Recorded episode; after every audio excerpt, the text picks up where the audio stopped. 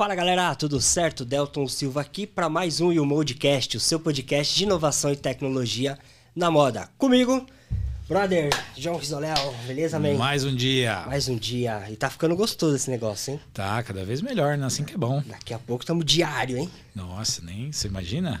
Mudar a empresa de podcast agora. Nossa, animal. Mas Já eu adoro. perguntaram isso pra gente, né? Mas afinal, o que, que a Emold faz? Vocês são uma empresa de podcast? Quase isso, né? Quase isso. É um, é um canal, vamos chamar assim, né? Sim. Mas de verdade, né? É, é- é fantástico o peso, que a gente sempre brinca, né? Que essa cadeira aguenta peso. É, bater papo com tanta gente boa, assim, né? O sonho Nossa. de, de qualquer um do mercado. Né? É uma oportunidade foda, né, cara? Porque no final do dia a gente vê muita gente gerando conteúdo, mas gente- nem sempre a gente tem a oportunidade de conversar com quem de fato está lá na trincheira, de fato, né, fazendo acontecer e, e escrevendo a história. Então, uma oportunidade ímpar para nós que estamos aqui para aprender também e poder compartilhar com tanta gente. A gente tem recebido cada vez mais feedback, então só nos motiva mais, né? Animal. E é um recadinho antes dele apresentar a nossa convidada. Você também pode nos indicar, aliás, deve, né? Nos indicar quem que você gostaria de ver aqui, de bater um papo, ou até você mesmo que está nos ouvindo, pô, quer vir aqui? Manda uma mensagem e vamos agendar isso aí, né? É isso aí. Show. E quem você trouxe? E olha, como- a- pr- primeiro eu vou te perguntar, você leu todo o roteiro, né, que a gente combinou e tudo? Ah, tá- nossa, tá super lindo. A única coisa que eu faço normalmente quando eu chego, e eu cheguei em cima da hora hoje, responsabilidade minha, é Certo. perguntar como que você prefere que eu te apresente. Nem isso eu fiz. Não, não fez. Então eu vou apresentar a Gil. Qual o sobrenome que você prefere que eu use, Gil? Castelo Branco. Castelo Branco. Então a Gil Castelo Branco. Ela. Nós nos conhecemos por intermédio do Sandro Sim. também. E, putz, a Gil é uma das pessoas mais relevantes no mercado de jeans. E ela tem várias frentes de trabalho. Eu também não te perguntei como que você prefere que te apresente. Eu sei que você tem algumas coisas, eu vou preferir que você explique. Normalmente eu pergunto antes, você me diz, eu já. E, e- e eu apresento dessa forma. Então, Gil, primeiro seja muito bem-vinda. Obrigado por topar o convite. E começa contando pra gente quem é a Gil Aham. e como que você começou no mercado de moda. Como é que você conheceu essa loucura desse nosso mercado? Por favor. Bom, eu, na verdade, comecei no mercado de moda muito novinha. É... Na, no primeiro ano de faculdade, eu sempre fui muito inquieta. Queria fazer estágio e ficava indo toda hora pedir estágio na faculdade. Então, eu comecei a fazer estágio muito nova. Eu, tive... eu, eu gosto de falar que a palavra sorte, tá? Gente, ganhei uma cerveja. Olha, já Vamos brindar então Vamos já pra brindar. começar? Isso, vamos brindar. Delta, você vai brindar com café? Vou brindar com água. Ah, O Deltão é nosso atleta. Bom, brindar a gente tem que beber. Hum. E eu comecei então fazer. é, eu gosto de falar a palavra sorte, né? Acho que eu tive sorte. Eu comecei a fazer estágio na, na M Officer. Foi a primeira empresa que eu trabalhei. Eu tinha 19 anos. E na época, é, né, isso foi em 1999. É, entregando a idade aqui já.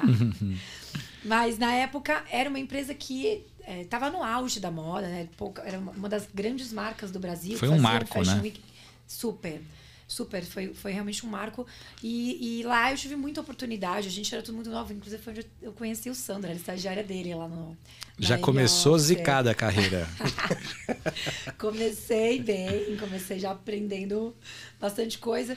E sempre fui muito curiosa. E, e um dia, eu era estagiária do Carlos Miele, um dia ele estava precisando de uma estilista de jeans, e ele falou, ele falou assim pra mim, olha, a minha estilista foi embora, você tá sempre de jeans, você tem bom gosto, você vai fazer meu jeans? Falei, na- "Uai, na- nessa, nessa época você era estagiária, mas já na área de, de estagiária estilo. da- na área de estilo. Mas eu não sabia nem o que, que era jeans, na verdade, nem que encolhia, só usava, adorava. eu até tive com, com o Mieri há pouco tempo atrás falei pra ele: você realmente era louco, porque né, colocar uma menina de 20 anos pra tocar o jeans da empresa, de uma empresa, de um nome, de uma marca tão importante na época. E o que, que eu fiz? Era uma oportunidade, e eu acho que é isso que a gente tem que sempre levar em conta. Eu tive uma oportunidade e, e abracei ela. Então eu me joguei, fui pra lavanderia de jeans, fui aprender. E o que, que acontece? As pessoas não têm muita ideia de como faz um jeans, né? O jeans ele é muito complexo, porque ele vem é, o tecido cru com um tingimento natural, que é do índigo, então ele é intenso, bem escuro, ele vem um tecido engomado para poder é, fazer o rolo do tecido. Eu vou estar falando muito superficial, tá, gente? Porque se eu for Sim, entrar na sim. técnica aqui, Perfeito. a gente pode marcar um dia só para falar de como é feito o jeans. Não, nós vamos querer saber. É, Mas, enfim, aí eu fui pra lavanderia, fui pra costura, fui querer entender como fazia todo esse processo e fui aprendendo, porque eu acho que a gente aprende realmente fazendo e atrás, porque se a gente fica só sentado, né, Esperando cair do esperando céu. cair- ou, né, nunca vai acontecer. E eu peguei a oportunidade, abracei, é, aprendi muito, tive- realmente foi uma grande escola pra mim. É, e depois de lá, eu fui, é, fiquei sei- quase seis anos lá. E aí depois de lá, eu fui pra Fórum, pra ser estilista de jeans. Caramba, Fórum. outro marco na, na história, Outro né? marco, aí onde eu, onde eu encontrei uma outra pessoa maravilhosa, que foi um grande mestre para mim, que foi o Tufi Dweck. E eu brinco que foi quando eu comecei a me apaixonar por moda de verdade. De entender o que, que é, é, aquela coisa de você, da inspiração, né? De, dos detalhes, da, da riqueza do produto. Porque a minha sempre foi varejo, uma marca super respeitada, incrível, mas era muito preocupada com realmente custo. E foi muito bom para mim também, porque eu iniciei aprendendo sobre custos de produto. E o que, que eu vejo hoje? Muito estilista não tem esse olhar de custo. E é muito ruim, né? Eu vou, daqui a pouco eu vou chegar onde eu tô hoje, por que eu posso falar disso? E aí, nessa mi- minha história na Fórum, eu fiquei lá por mais quase sete anos. Na M-Officer, desculpa, Gil, você ficou quanto tempo na Quase M-Officer? seis, cinco anos e pouco. Caramba, um É, tempão. é. E depois fiquei mais seis anos na, na Fórum. Na Fórum. Exatamente. E na Fórum, então, descobri um, um lado ali do carinho do produto, do detalhamento, de tudo mais, aquele refinamento mesmo. Porque era uma marca mais refinada, né? Então, é, ali eu aprendi a amar mesmo moda e produto. E aí, depois disso, a, a Fórum foi vendida e estava naquele processo de uma nova empresa adquirindo. E estava no momento da moda no Brasil, ali em 2010, que começou o mercado ter muitas marcas. isso começou, antes já tinha entrado os internacionais para cá. E começou a aparecer muita concorrência de marca, né? Muita marca bacana começou a surgir. E essas marcas começaram a sofrer um pouco, principalmente questão de preço. Porque quando a Zara, inclusive, entra no Brasil, né, as grandes marcas começam a sofrer. E eu recebi um convite para ir trabalhar na Renner, em 2010. É, E, e foi bem na época que a Renner também deu uma reposicionada, né? Ela vem. Exatamente. Foi um momento em que a Renner estava querendo trazer moda para dentro do- do- dos magazines.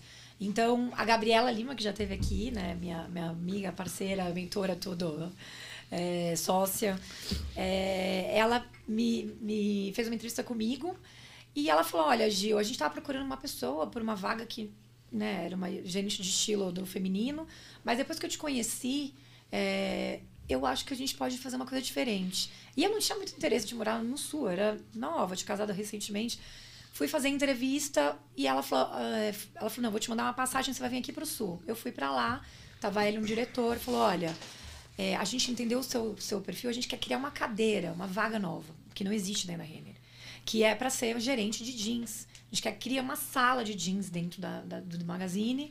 É, a gente vai criar uma área de jeans dentro das lojas, que também não tinha aquela área de jeans que tem hoje dentro dos, dos magazines da Renner, né, principalmente. Foi a primeira que eu passei. É, foi construída com a, com a minha ida e com a visão da Gabi. E lá eu tive muita oportunidade de aprender um outro lado. Então, assim, levar tudo que eu tinha de produto, de detalhamento. Visão de preço, visão engenharia, de tudo. engenharia de produto. Porque é isso os magazines não tinham antes. Era muito comprador e escolhia peças da área do fornecedor e negocia para chegar no preço. Então, assim, o jeans ele precisa de engenharia de produto. Porque ele é muito técnico, ele tem muita etapa. Então, assim, um pouco mais caro que você paga no tecido, você tem que entender quanto que você vai ter que ter de lavagem, mais o aviamento, mais a etiqueta, mais o zíper, mas é muita, é muita coisa que compõe um custo de um jeans. Né? E, e naquela época, que é, não tinha toda a tecnologia que a gente tem hoje, eu criava planilhas no Excel malucas. Porque eu tinha que ficar ali no, custo, no custozinho fazendo é, fórmula. de, Ah, se eu colocar mais tantos centavos aqui no, no botão para chegar nesse preço final, como que, que eu tenho que tirar?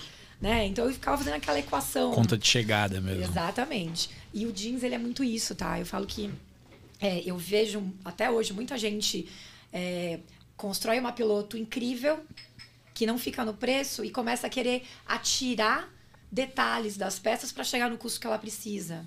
Isso não é fazer engenharia de produto. na engenharia produto é o contrário. Quanto que eu tenho que, tem que custar essa peça? Quanto que eu posso ah, gastar para chegar ali? E aí eu vou construindo. Então eu uso já um tecido que eu entendo que é, cabe ali, que no... cabe ali naquele, naquele target. Aí eu já coloco uma lavagem que eu sei mais ou menos quanto vai custar. E aí acontece que as pessoas não estavam não estão muito acostumadas a fazer esse tipo de trabalho. E acho que eu levei isso para a Magazine e foi muito legal. É, e aí eu lembro que, que a frase que fez eu, eu ir para Renner quando a Gabriela falou para mim assim, Gil, eu quero que as pessoas pensem em jeans em um ano e entrem dentro da Renner para comprar. Caramba, e a gente cumpriu ousado. isso. E a gente cumpriu.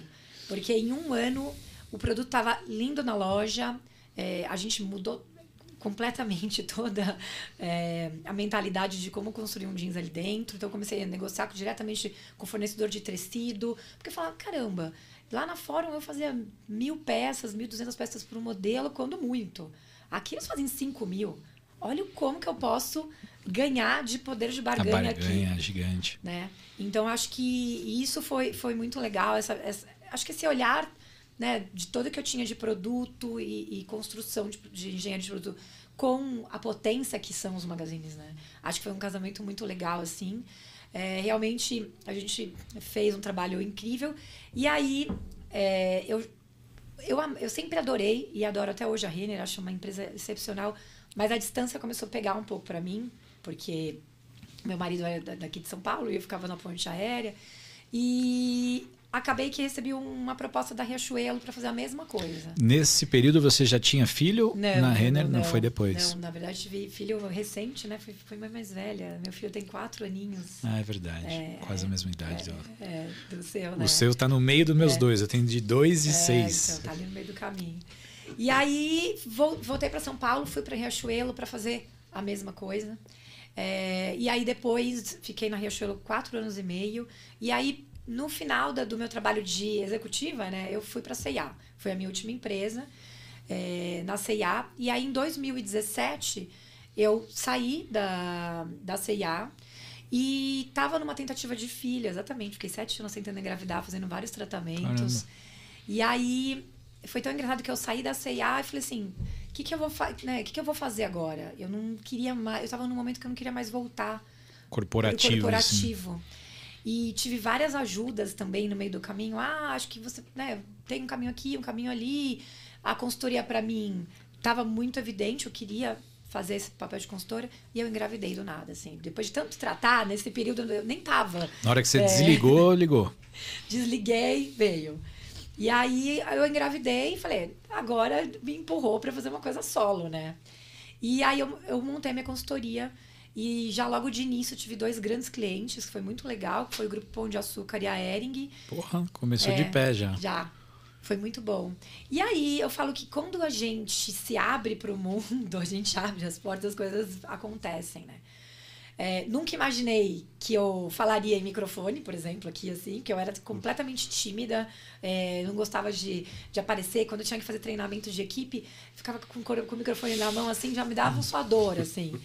E depois de lá para cá, comecei a fazer palestra, virei palestrante, professora. Hoje eu dou aula no Denim City também.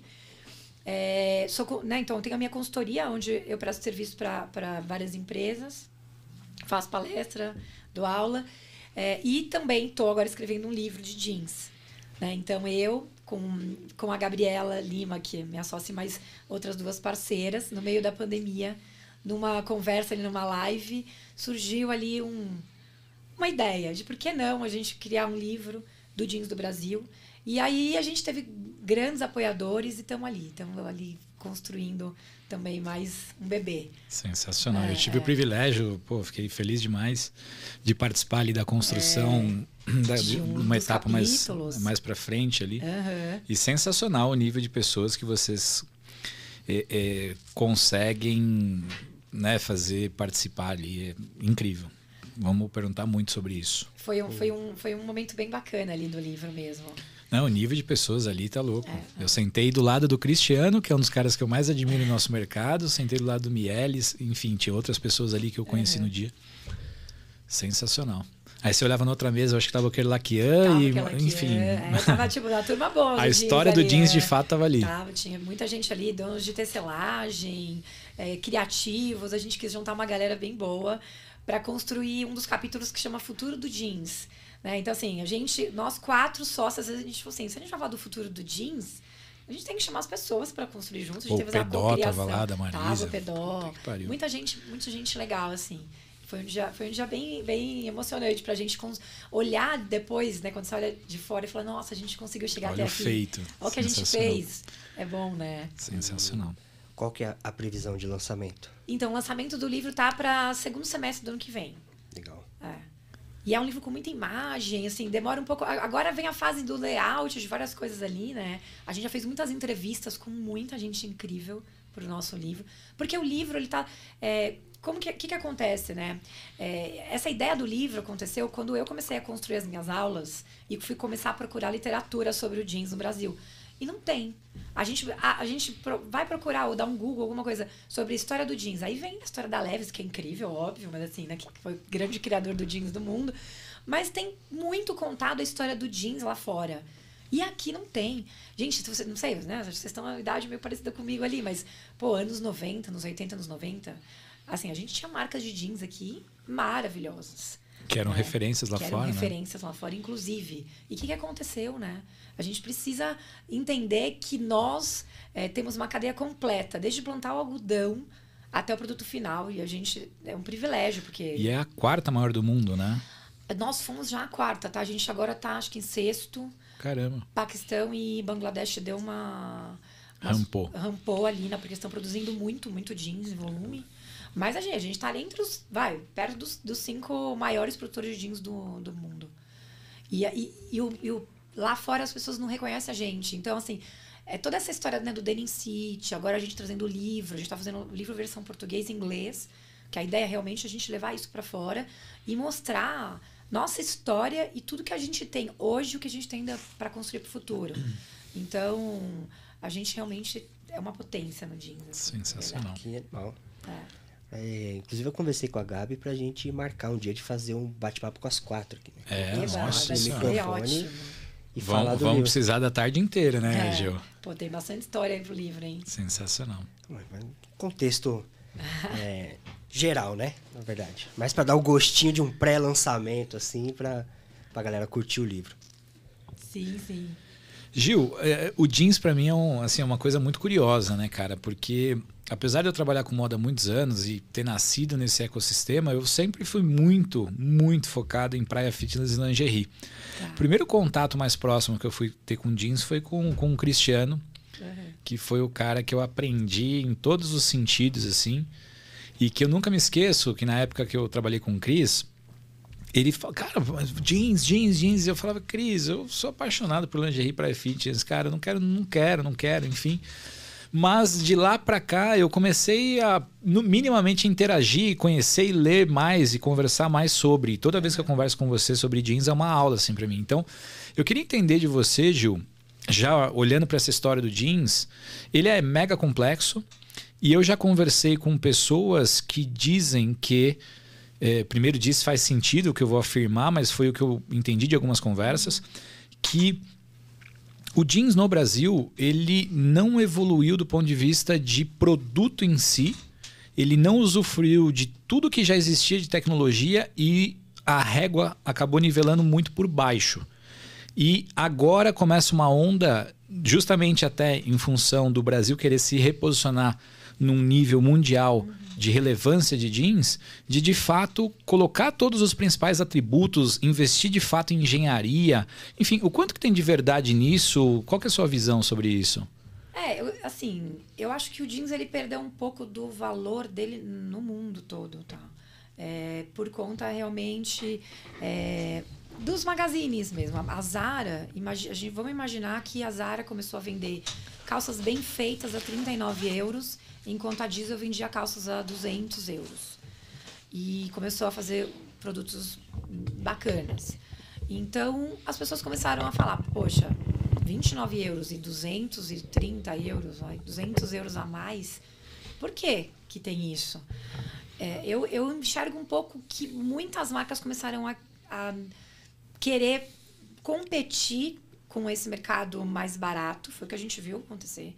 Então, assim, todas as grandes marcas que a gente tinha no Brasil começaram a patinar e querer baixar os seus preços. Perder identidade. E começam a perder identidade, qualidade, foco no produto, porque aí fica aquela coisa realmente do comprador precisar entregar uma margem ali e um produto mais baixo, ah, mais barato, e começa a depreciar produto. Não, não tem é, mágica. Se vier para você, vai começar a querer ter um produto mais barato, você tem que começar a tirar alguma coisa. Eu, eu brinco que assim, ó, em 2004, quando eu estava na Fórum, a gente já vendia uma calça jeans lá a 450 reais. Hoje, qual marca vende calça 450 reais aqui no Brasil? Nossa. As pessoas hoje vendem blusas de malha a 450 reais, mas a calça jeans dela é 350. Então eu acho que o jeans perdeu um pouco desse valor que ele tem e ele é tão mais difícil de ser feito porque assim envolve muita, é, muita, muitas etapas, né? Então assim o tecido já é mais difícil de fazer porque ele tem todo um processo de tingimento que para chegar naquele tom de azul mais escuro que a gente chega ali depois disso, a gente tem a parte né, do corte ali, da costura, que tem toda uma engenharia de encolhimento, porque como eu falei para vocês, o jeans ele vem engomado e ele depois que ele lava, ele encolhe. Então imagina que a gente costura uma calça jeans com tecido cru e, e, e engomado, dura, ela tá maior do que o, o, o tamanho real. Ela vai para uma lavanderia fazer um beneficiamento onde vai fazer todos os desgastes, né? Então, é, os lixados, para ficar aquele desgaste, às vezes, que a gente vê no joelho, ou com raladinho, enfim. E a gente vai caindo o tom até ficar mais claro. Então, o jeans, ele consegue, quando você pega ele do rolo, desde uma lavagem muito escura até clarear ele, né? Dependendo de cada, de cada tingimento do tecido que vem já da, da tecelagem. E depois, então, ele encolhe. Então, tem toda uma uma ciência ali de engenharia de quanto que encolhe esse tecido, então a minha modelagem tem que. Quantos por cento de encolhimento ela tem que fazer maior, porque quando lavar vai encolher. Então, assim, é uma mágica fazer o jeans. Não é tão simples, né? E aí, depois, além disso, tem um acabamento. Então, depois que sai o jeans, vai para acabamento que vai colocar botão, vai colocar rebite, tem que cortar os fios puxados, tem uma passadoria toda, toda diferenciada. Então, assim, passa por tantas mãos um jeans, é tantas etapas, e cada vez mais as pessoas querem pagar menos. Então, assim, eu sou uma que sou aquela chata que eu falo assim, ó, não adianta querer pagar barato. A gente tem que pagar o que é justo, porque a gente começa a quebrar uma cadeia toda por trás. Porque aí você começa a pressionar o fornecedor, que aí tem que né, é, pagar menos para costureira. E cadê o social, né? Cadê o SG que a gente fala tanto hoje em dia, né? Então, Espreme gente, todo mundo. Isso, não, você vai espremendo. A cadeia toda vai espremendo. E não é um produto que é barato de ser feito por tudo isso que eu falei para vocês. Imagina, sai da tecelagem, vai para uma costura, que depois vai para uma lavanderia, que depois vem para um acabamento. Então, quanta gente envolvida, quantas mãos pegam uma calça jeans? Né? Então. Isso vem bem de encontro com quem fala muito isso é o Caíto Maia, né? Da, da Tilling Bens. Uhum. Que ele explica o porquê que eles vendem óculos tão caro. Porque ah, óculos é commodity. E a gente vende tão caro porque tem uma história. Então, cada óculos, cada armação, tudo eles contam uma história e os vendedores sabem contar essa história. Você falando de, meu, tem que pagar o que é justo. Mas muitas pessoas não conhecem nem um terço, né? De toda essa história, Exatamente. de toda essa logística. Será que não faltam para as marcas também contar mais história? Com certeza. Isso eu acho que falta bastante a gente se comunicar com o cliente, né? O cliente final precisa saber. Porque eu acho que quando ele é informado, ele começa a dar valor. E a gente vê hoje, igual você falou, né? O mercado vem, vem mudando. Eu acho que sim. É, eu acho que tem agora muita gente é, dando mais valor para o produto hum, mais bem feito, com mais qualidade, né? Então, e a gente vai trazendo de novo. Na verdade, tem marcas surgindo bacanas, né? Que, que já estão trazendo ali um, um uma nova cara com produto com significado, produto que tem até a marca que tem realmente um posicionamento bacana, né, de sustentabilidade ou, ou social mesmo, que a gente vê muito hoje forte. E eu acho que as pessoas precisam dar de novo valor às marcas.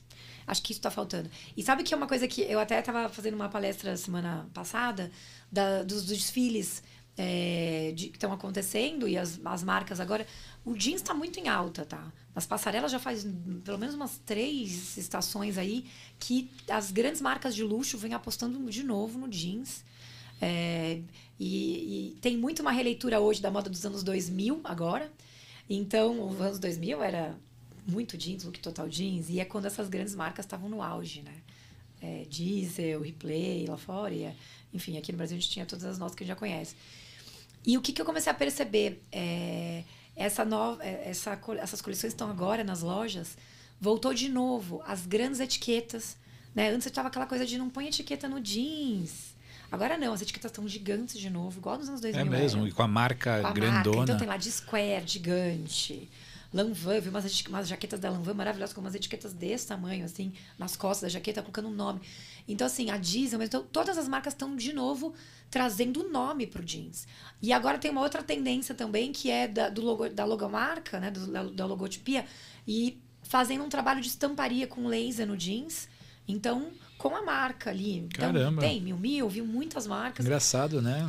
Até outro dia as pessoas não, não é. faziam mais propaganda gratuita para ninguém, né? É, mas agora eu acho que é a forma de falar assim, dá valor, pra, tô dando valor, eu tô usando uma, uma calça da Diesel, eu tô usando uma calça da Gucci. Que conta uma história de tem SD, história. tem tudo por trás. Né? Lógico que sim. E assim, pô, eu tô valorizando que porque eu paguei caro. Então eu tô valorizando, tenho que quero mostrar aquilo, porque sempre foi isso. As pessoas usam uma bolsa e pagam aquilo para não para não quer que ninguém veja a marca. É, acho que é um Sim, pouco de hipocrisia sentido. falar isso, né?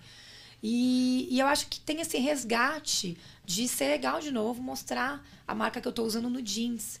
E eu vi, eu vi agora, tipo, unânime, assim, as grandes marcas de jeans lá de fora, todas com etiquetas grandes ou estampa na própria peça com, com a sua logomarca. Caramba, curioso. É. E eu acho que a gente olhando isso para os anos 2000, essa, essa, essa volta da moda para lá, eu acho que isso vai ser uma tendência e aqui no Brasil as marcas de jeans também vão começar a trazer de novo valor para tua marca, né? Porque a gente começou todo mundo a ficar, sei lá, com vergonha de colocar etiqueta na calça. Sim. Né?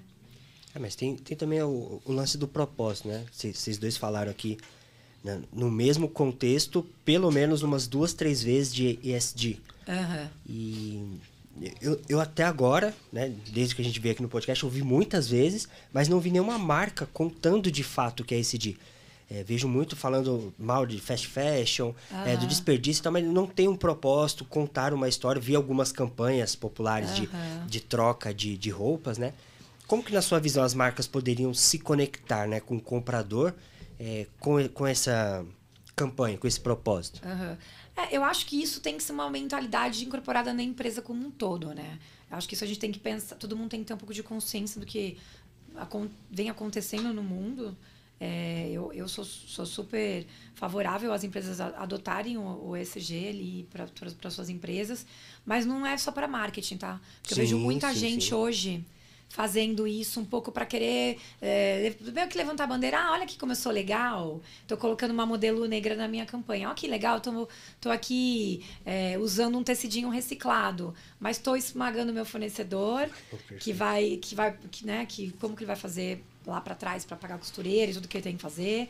Ou eu estou ali, ah, tudo bem, jogo um monte de resto de, de resíduo é, de tecido no, no, lixo. Então eu acho que, que isso tem que ser é, uma mentalidade que a empresa tem que adquirir. No jeans, hoje, a gente vê uma grande movimentação é, referente à sustentabilidade. Porque ele, dentro da, da moda, que já é uma das maiores é, poluidoras do mundo, ele é um grande vilão. O jeans e o couro, né? São dois grandes vilões ali na moda. Principalmente pelos produtos químicos é, que o jeans usa bastante. Água, desperdício de água, porque a gente a lavagem, né? lava. Né? O jeans é muita água que vai para lavar. É, e também na questão de poluição da, dessa lavagem, ele, ela quando a gente lava um jeans, ele cria um resíduo que é uma borra que por muitos anos é, lá atrás isso tá gente não é agora não que faz muito tempo que a pessoa trata água apesar que ainda tem é, em alguns lugares do mundo aí que que ainda existe gente que faz coisa errada mas lá atrás o pessoal jogava aquela água azul no rio né? Então, um, tem um filme que chama River Blue, que é bem impactante, que mostra muito essa história do, do jeans, de como que é, já poluiu no, no, mundo. Isso foi um grande vilão. Então, hoje, todas as empresas de jeans têm essa mentalidade de tentar é, fazer diferente. E a gente tem muitos processos. Desde, e a tecnologia ajuda muito, óbvio. Né? Então, assim, hoje a gente tem processos de lavanderia ali que usa um mínimo de água, bem pouco mesmo. Temos o laser que ajuda muito a fazer é, imitar os desgastes que a gente fazia antigamente com produtos químicos como um permanganato, que também hoje é um vilão aí. Tem muitas empresas no mundo que não usam mais, já aboliram o permanganato. Acho que o futuro é, muita coisa vai, vai mudar ainda, né? Então tem muitos outros produtos químicos surgindo também é, que são é, que, não, que não são tóxicos, enfim. É, muita coisa acontecendo. Então, tem hoje mecanismos e formas das empresas conseguirem. Até o próprio tecido, assim, a gente fala tanto de resíduo, né? Resíduo de roupa. Hoje tem muita gente fazendo de pegar calças ou, tecido, ou restos de tecido, triturando e fazendo um fio novamente. Né? Então eu consigo fazer toda essa circularidade aí. A Renner fez um, um projeto bem Isso. bacana disso. Você levava a sua calça jeans, acho que foi a Yukon, na verdade. É, eles, eles arrecadavam, arrecadam, acho que é, é, direto isso na loja deles. Arrecadam jeans dos clientes e você ganha um desconto para comprar uma calça nova. E aí essas calças, elas são é, essa circularidade. Tritura, faz um novo fio, faz um novo tecido e usa novamente. Isso hoje, para mim, não tem mais volta. Eu vejo isso para frente, é o caminho. E você vê grandes formadores de opinião, né? extremamente ativos. Teve uma coleção, é. acho que recente, do ano passado, desse ano ainda, da Malve, que uhum. propagou pra caramba de pô, um jeans que foi feito com um copo d'água, né, em comparação Exatamente. a outros. Então, é muito importante, né, ver marcas centenárias como a Malve uhum. e, e, e, outras que você citou, a própria Renner, é, na vanguarda disso, garantindo com exemplo, né? E não só como já aconteceu por muitas vezes aquele ESG para colocar na etiqueta, é, para fazer marketing. É, então é na prática, né? Exatamente. E cada vez mais com essa história de, de rastreabilidade da cadeia, desde uhum. o algodão, do algodão, enfim, isso vem se tornando obrigação. Com certeza. E a partir do momento, eu acho que daí, na verdade, nem. É o que eu falei, quando vira uma mentalidade, daí não é mais obrigação, né? Aí já faz parte. Hoje, Quase 100% do nosso algodão é BCI. Nosso algodão hoje é certificado. Praticamente quase todo o algodão no Brasil. A gente tem um algodão, a gente tem um algodão incrível aqui. E não é obrigação mais, já é uma coisa que já virou uma mentalidade, assim, eu acho e que... facilita contar a história, porque você está é, contando a verdade, mostrando é de fato, né? O... É isso.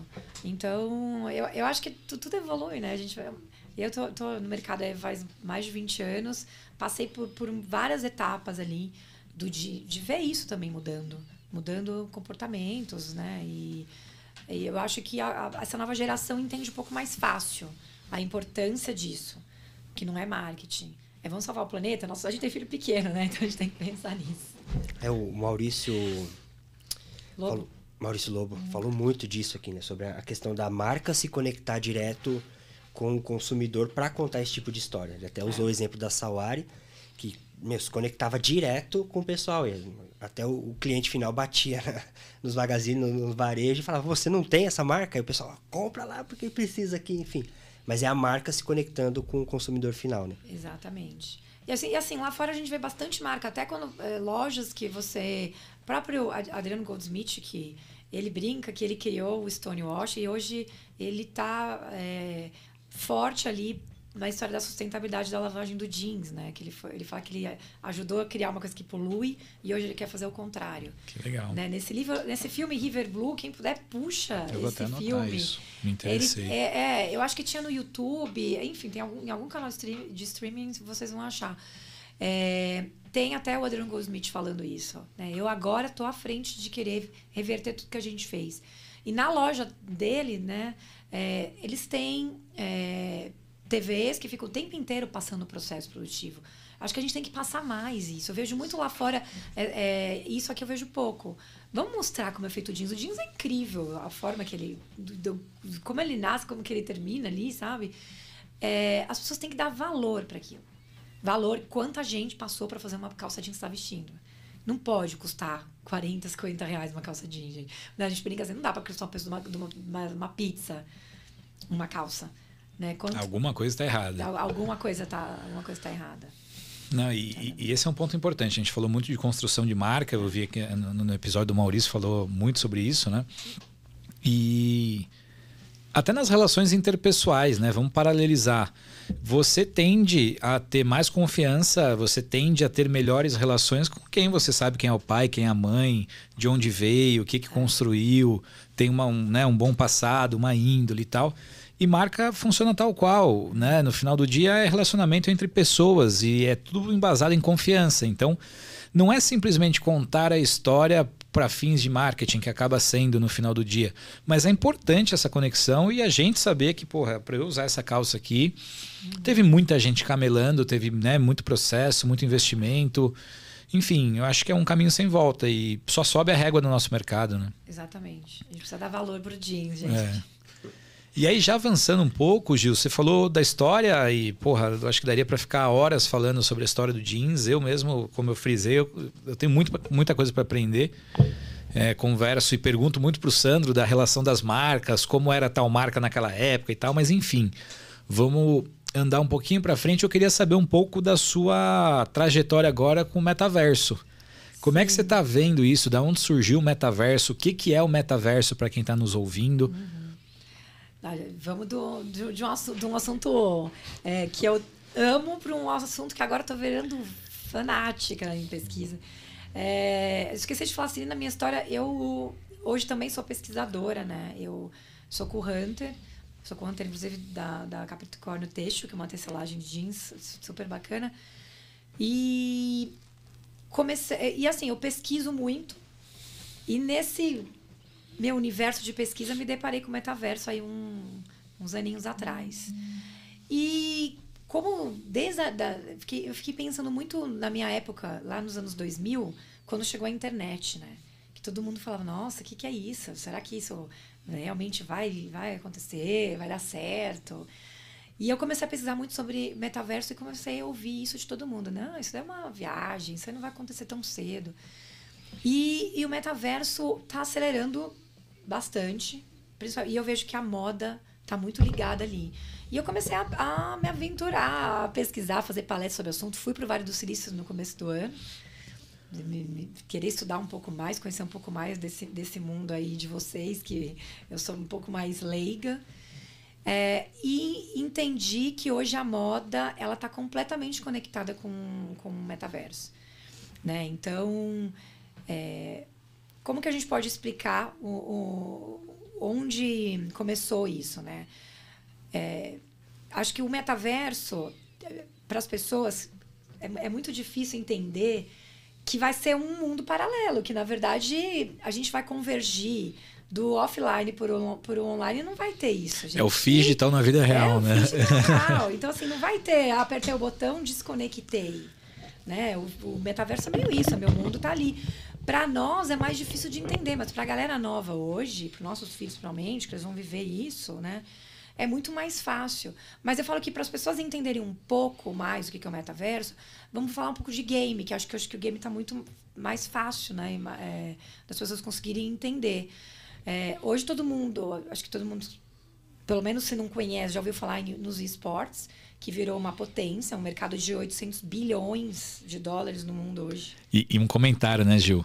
As transmissões ao vivo de alguns jogos específicos só não ganham da Copa, da final da Copa do Mundo, cara. Eles ganham de NFL, ganham Tudo. de NBA, ganham de. Só não batem a final da Copa do Mundo. É, enfim, é. para quem acha que é. é. um mundo paralelo que tal, não, não é. já é real. é real. Ele já movimenta muito mais dinheiro e emprega muito mais gente que vários mercados tradicionais. Exatamente. Então, quando a gente fala num Fortnite, que acho que é a forma mais fácil para vocês entenderem, né? Ah, então eu tenho o meu avatar, eu tenho, né, eu tenho, tenho minha vida ali dentro, eu faço coisas ali dentro, eu consumo ali dentro, eu quero vestir o meu avatar. E eu acho que foi aí que a moda começou a entender a importância de se conectar. Primeiro com esse público jovem que está ali, né? E com, a, essa, com essa infinidade de pessoas que estão ali nos, nos games. Então, começou a moda a criar roupas é, para os avatares de jogos. E eles viram que é um mercado bilionário. Né? Então eles começaram a então criar ali essa conexão. Hoje já tem marcas de luxo que inclusive fazem collabs com jogos e que vendem além da, da, das skins, né, para os jogos, vendem também coleções físicas nas suas lojas. A gente tem vários. Eu tenho exemplos aqui de, de uma infinidade de marcas, mas assim, a Lacoste fez há, há pouco tempo agora uma, uma collab, inclusive na loja física, também com roupas, é, com, a, com a collab. Agora me fugiu só qual que é, que é tanto jogo.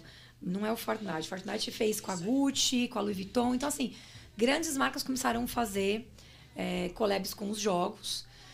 É, e esse mercado começou a ficar muito interessante. A gente já tem marcas brasileiras entendendo isso. Então, a própria Renner criou ali uma loja dentro do Fortnite. A Havaianas também criou um mundo deles ali. A Melissa. Então, assim, a gente tem várias marcas no Brasil hoje já se conectando é, com, com jogos. Que acho que foi a primeira é, experiência. Pontinha ali, né? É. E aí começou a onda de NFTs, né? Então, os tokens não fungíveis aí, muita gente não entende por que que Neymar gastou 3 milhões de dólares no, no NFT da, daquele macaquinho, né? Então, enfim. Mas é, as NFTs também começaram a ficar muito fortes dentro do mercado de moda. Então hoje a gente já tem muitas marcas de moda criando seus próprios NFTs. A própria reserva aqui A reserva bombou. É. Qual é a correlação do metaverso com o, o, o NFT? Assim, tem alguma relação? É, é o, o que, que é exatamente assim, Gil? O que, que é NFT? Gente, vocês me ajudem a, a falar aqui. Não, eu, eu, te pergunto, porque de verdade, assim, e é bate-papo, porque foi muito legal, Gil. No dia que a gente teve lá o, né, na Denim City, pô, tava uma mesa pesada ali, né? E vários caras muito grandes, assim. E entrou esse assunto. E aí tinha. Como é que era o exercício? É, isso é possível, isso é provável, provável isso é improvável, alguma é, coisa assim. É. E entrou o, o, o, o metaverso. E eu estou construindo minha opinião ainda sobre o metaverso e sobre NFT. Eu, apesar de trabalhar muito com inovação, sou viciado nisso. Cara, dada a nossa rotina e, e, e o nível que a gente tem hoje de, de, complexidade, eu não me aprofundei como eu deveria no metaverso e no NFT. Então, eu estou aprendendo sobre, de verdade. Então, a pergunta é para eu, é, para contribuir até para a construção da minha opinião. E nesse dia, a gente discutiu muito sobre isso. E hoje, para mim, é um paradigma muito grande a representatividade, a importância do, do metaverso, mas o risco gigante que existe também por trás disso. Assim como qualquer disrupção que aconteceu no mundo. Então, se a gente puxar lá atrás, antes das redes sociais, as notícias demoravam muito para acontecer, para as pessoas saberem, a informação era muito é, é, controlada, era muito segmentada. Então a rede social veio e brum, revolucionou, cara. Fez o mundo evoluir numa velocidade ímpar. Porra, até 10 anos atrás, ou um pouquinho mais, não tinha WhatsApp, cara. Olha a evolução. Em contrapartida, nunca criou-se tantas pessoas com depressão, com vidas paralelas, fakes. Então, toda grande disrupção traz consigo também um grande problema social. É um fato isso. Historicamente, se você puxar, várias situações aconteceram dessa forma. E eu acredito, eu ainda, como eu falei, não é uma opinião formada, eu ainda estou construindo a minha opinião sobre isso. Vocês já assistiram o Wall-E? Eu sou viciado em filme da Disney, né? Nós temos filhinhos. Eu sou, adoro o Wall-E. Eu adoro alguns, eu adoro vários da Disney, mas o Wall-E, o Divertidamente, o Wall-E, ele conta a história paralelizando com algo que parece muito ser alguém que fez uma premonição lá atrás e falou: cara, vai existir um mundo paralelo onde as pessoas vão poder ser quem elas querem, quando elas quiserem, do jeito. E o Huawei conta muito disso. Então as pessoas estão com 350 quilos, sentadas num, numa cadeira que voa, uhum. e elas têm lá um óculos que elas enxergam o que elas querem do jeito que elas querem. Então todo mundo nesse mundo com óculos é lindo, é maravilhoso, é solícito, é educado e tal. E aí, de repente, o Huawei está no planeta Terra que virou sucata, só sobrou a sucata porque as pessoas estão vivendo num mundo paralelo. Então, eu ainda estou formando opinião. Eu acho que. Uh, uh, e por que, que eu falei do, do evento no Denim City? Porque quando a gente entrou nessa discussão, a gente entrou justamente nesse ponto, que eu acho que o nosso mundo atual, físico, que a gente toca, ele tem um nível de evolução. Então, a gente não tem dimensão ainda o quanto o metaverso vai revolucionar o planeta. Não, não temos. Pro bem e pro mal. Uhum. Então, é, é, e cada pessoa que você conversa tem opiniões. Não, porque o metaverso vai trazer proximidade. Vai, tudo isso. Mas e esse outro lado? As pessoas cada vez mais. Porra, é mais fácil ir por aqui e montar quem eu queria ser do que na vida real ser de fato. Então, uhum. enfim, eu dei toda essa volta para dizer que eu não faço ideia como que o NFT e o metaverso ainda se encaixam. Teve até o um episódio com a Maia, com a Maia que eu, come... eu não consegui terminar de, de, ouvir ainda, que eu imagino que ela deve ter esclarecido mais isso. Caraca. É, ela Sim. é especialista, né, nisso. E aí, eu falo que eu, que eu sou uma pesquisadora e, e trago isso para moda, né? Ela, eu, eu vi um pedacinho ali no podcast que, que vocês trouxeram ela, que eu acho bacana a gente entender um pouco mais ali. Mas assim, o metaverso ele vai ser o futuro da internet. Né? Isso a gente já tem, tem noção que, que é. é quando a gente assiste o Huawei, o jogador número um, foi com aquele óculos, acho que aquilo é muito ficção. Não acho que é isso que vai acontecer. O óculos agora, todo mundo começou a vender esse óculos, mas assim, eu não acredito que as pessoas vão ficar com óculos andando. Até porque a própria Apple já está criando uma lente de contato que vai fazer a função do óculos sem você ficar com óculos. enfim, a gente tem muita coisa. Muita coisa que vai acontecer. Que vai acontecer que a gente nem sabe ainda, né? E como ainda é embrionário o metaverso, é, a NFT é uma coisa que está surgindo agora. Né? Então, assim, o que, que acontece? Através ali do blockchain, eles criaram uma proteção, né? as criptomoedas todas tem isso hoje, é, e o NFT hoje você compra cole artigos colecionáveis virtuais, e para você certificar que aquilo é teu, através do blockchain você tem uma proteção, um que registro. aí um registro que é o NFT, né? Que, é o, que significa ali o token não fungível que certifica que aquilo que você comprou é seu. Você faz com você tem a sua carteira, onde você coloca os seus colecionáveis ali. Hoje qualquer um pode criar um NFT, então a gente pode é, é como se fosse um JPEG. Tem empresas hoje que tokenizam lá aquela imagem, uma música, um filme, o que, um trecho de um vídeo, enfim, pode é, criar o que você quiser e tem lugares que você pode comprar NFT.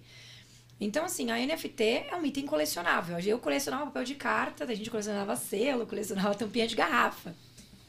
Hoje a gente tem coleção, gente que coleciona coisas. Itens é, únicos, né? É, é, tem gente que coleciona hoje itens digitais.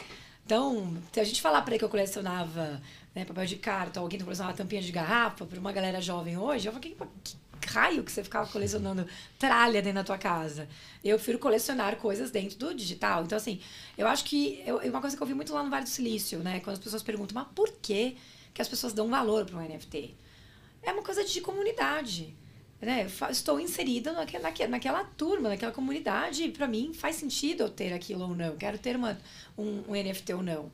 Hoje, assim, a gente tem exemplos na moda, né? A própria Gucci, ela tem NFTs dela mais caros do que o item dela físico. Enquanto uma bolsa da Gucci era 3.500 dólares, o NFT da mesma bolsa era 4.500 dólares. Nossa. E vende. Né? Assim, a, a Adidas foi um recorde. Assim, a Adidas coloca NFT, vende duas, uma hora, acaba. Não importa o preço que coloca. Então, assim, a galera tá comprando, tá colecionando, é dela, ela faz o que ela quiser com aquilo. O que vai fazer no futuro, não sei. Mas, assim, né, o meu papel como pesquisadora é sempre mostrar para as pessoas tudo que está acontecendo, que que a moda tá, como que a moda está entrando nesse segmento. E até tá... influenciando, né? Porque, Muito. de certa forma, ela molda também o caminho Muito. e a direção do. Muito. Porque, cara, é a coisa, talvez por paixão, mas não há mercado mais aplicável do que a moda para o metaverso, né, cara? Uhum. Porque você está falando de skin, você está falando é. de projetar, de Porra. Exatamente. Se todo mundo fala assim, ah, eu vou ter uma segunda. Né, o meu avatar vai ser minha segunda imagem. Mas é um avatar, você também quer passar uma imagem. Você vai colocar o que nele? Você vai querer vestir, vai querer colocar uma skin. Tem skin de maquiagem, a própria MAC vende também skin de maquiagem pro seu avatar. Então, é, é um mercado aí é, bem Joias recente. também, né? De, eu não vi, mas deve ter também. Tem a nossa empresa irmã, né? Tem uma empresa chamada Mode que vende joias também. No, nossa, no, nos jogos, então, Fortnite que legal, Maria. não sabia. É mesmo. Eu vou eu colocar nas minhas palestras. Depois você, me, depois você me passa aí qual que é o nome. Sim, nossa, não sabia, um não.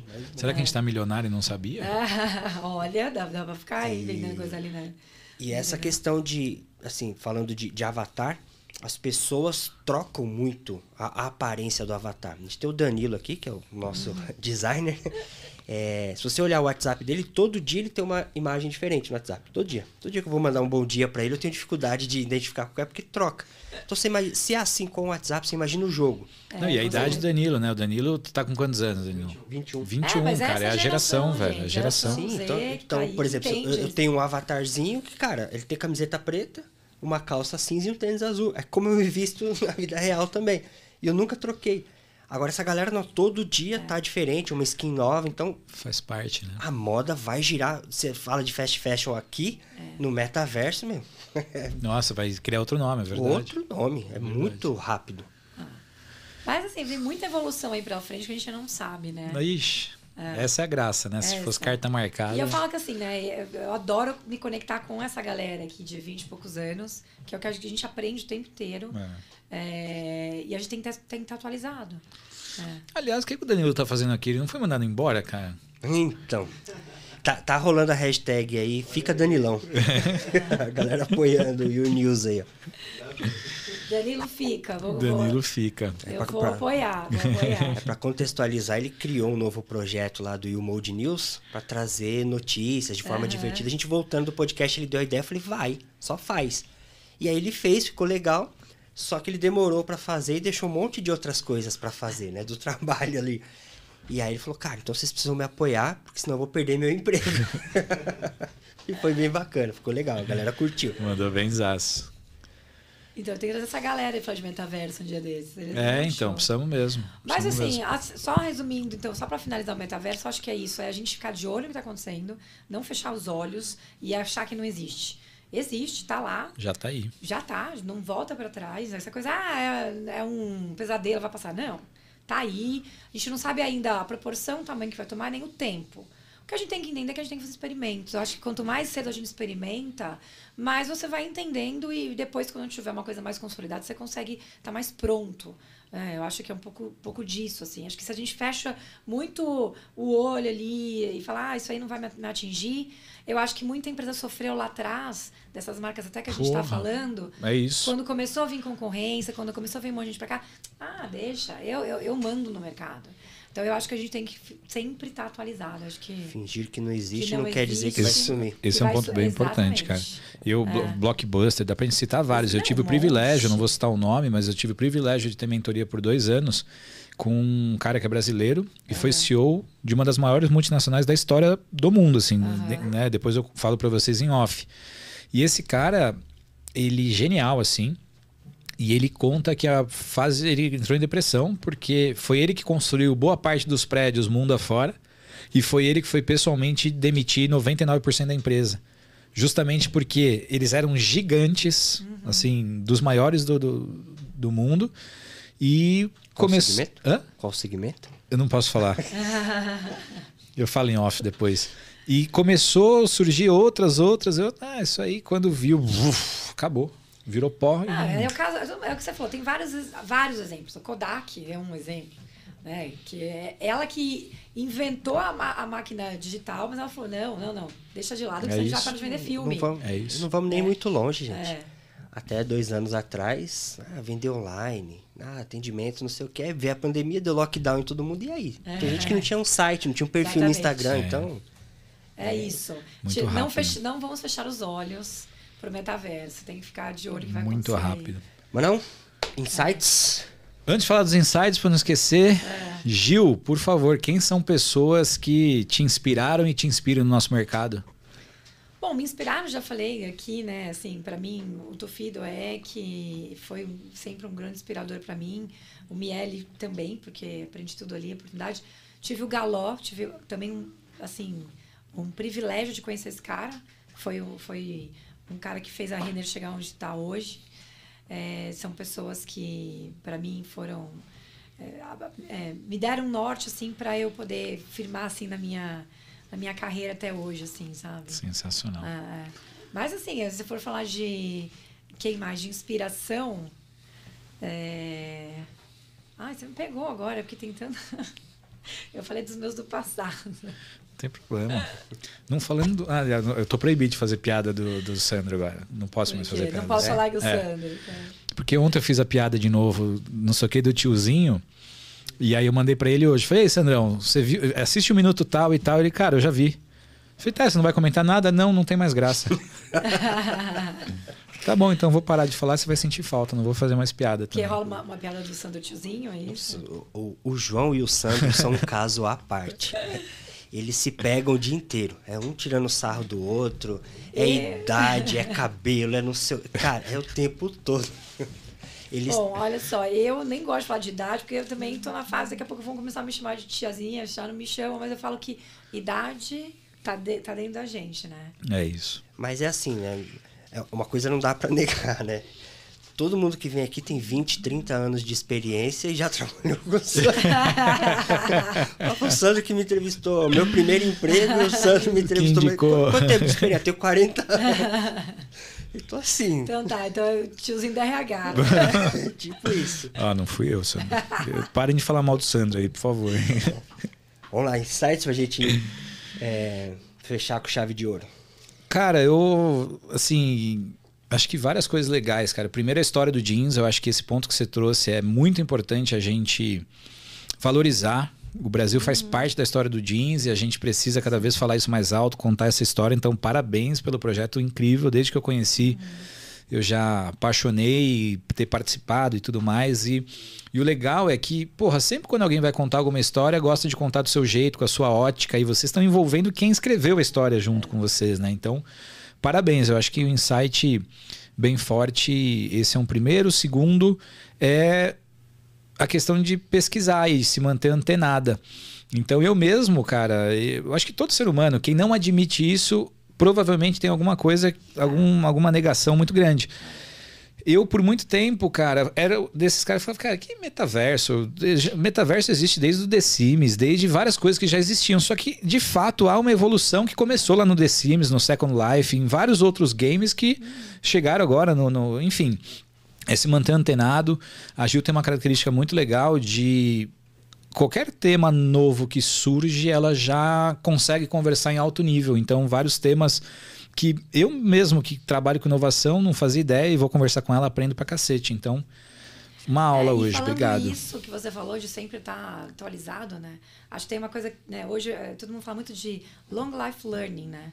Então, assim, é a gente estudar sempre, cara. a gente não pode ficar parado. Não dá. O mundo tá mudando muito rápido. A tecnologia tá aí, as redes sociais mudaram 10 anos atrás para cá completamente. Ah, mudou tudo. Mudou. Quem, quem hoje Antes era os jornalistas estavam nas primeiras filas de, de, passarela. Hoje não é mais. Quem vai assistir desfile de passarela são as influenciadoras. influenciadoras. Né? Então, o próprio é, setor de publicidade mudou muito. Né, de anos para cá, com toda a história da, da internet, das, das mídias sociais. E por que, que não vai mudar o nosso jeito de trabalhar, nosso jeito de pensar, nosso jeito de fazer? Né? Eu acho que a gente tem que estar atualizado o tempo inteiro. Se questionando. Então, acho que a gente tem que se questionar e estudar. Eu adoro sou estudar, estudar, eu sou curiosa, estudo, estudiosa, sou ADF. É, então eu, eu tô sempre ali me atualizando, estudando, porque eu acho que se a gente ficar com. As certezas envelhecem. Se a gente ficar com a mesma certeza que a gente tinha é, mês passado, cara, amanhã pode não ser mais. Exatamente. Entendeu? Então. Faz todo sentido. É. E como que as pessoas te encontram? Bom, me encontram meu, é, meu Instagram Gilzinha, é, que é um apelidinho carinhoso das amigas e ficou Sim. e tá lá, então todo mundo me acha. É, no, no LinkedIn, Juliana Castelo Branco. Legal. Para contratar a consultoria? Também pode me chamar ali, no, nesses canais, dois ali. Qualquer um dos dois chama para bater um papo. Vamos bater um papo. Quem tiver curiosidade, quem quiser saber sobre o jeans. Eu falo que eu tenho sangue azul. Eu amo jeans, sou apaixonada. Então, assim, quem quiser trocar ideia, ficar amiga, eu adoro fazer amizade também quiser fazer qualquer dúvida de jeans, me, me chama que é, com certeza vou, vou responder. Sensacional. Um recado final? Frase para lacrar ou não? Não. Boa. a Stephanie mandou aqui, ó, hashtag Fica Danilão, ela que foi a criadora, então mandou aqui nos comentários do vídeo. E por falar em vídeo, compartilhe esse vídeo aí, uma bela história, uma verdadeira aula aqui com a Gil. É, assista também no Spotify, compartilha com o pessoal. Você ajuda não só a disseminar esse conteúdo, a levar para mais pessoas, como também a movimentar o ranking que está bem disputado ali. E no episódio de hoje, o Sandrão perdeu o trono para Vanessa. Ah, é? Que assumiu o ranking geral lá de é, episódio mais tocado do, do, Spotify. O Sandro vinha liderando desde o do episódio 5 e a Vanessa destronou ele ali. Então é isso. Luciano chegou, falou todo humildezinho, né? Eu não vou chegar na Vanessa. Tomou conta do YouTube também, agora tá Gil entrando na, na disputa também. Espero que vocês tenham gostado tanto quanto eu. Forte abraço, até a próxima. Tchau, tchau. Obrigada. Valeu.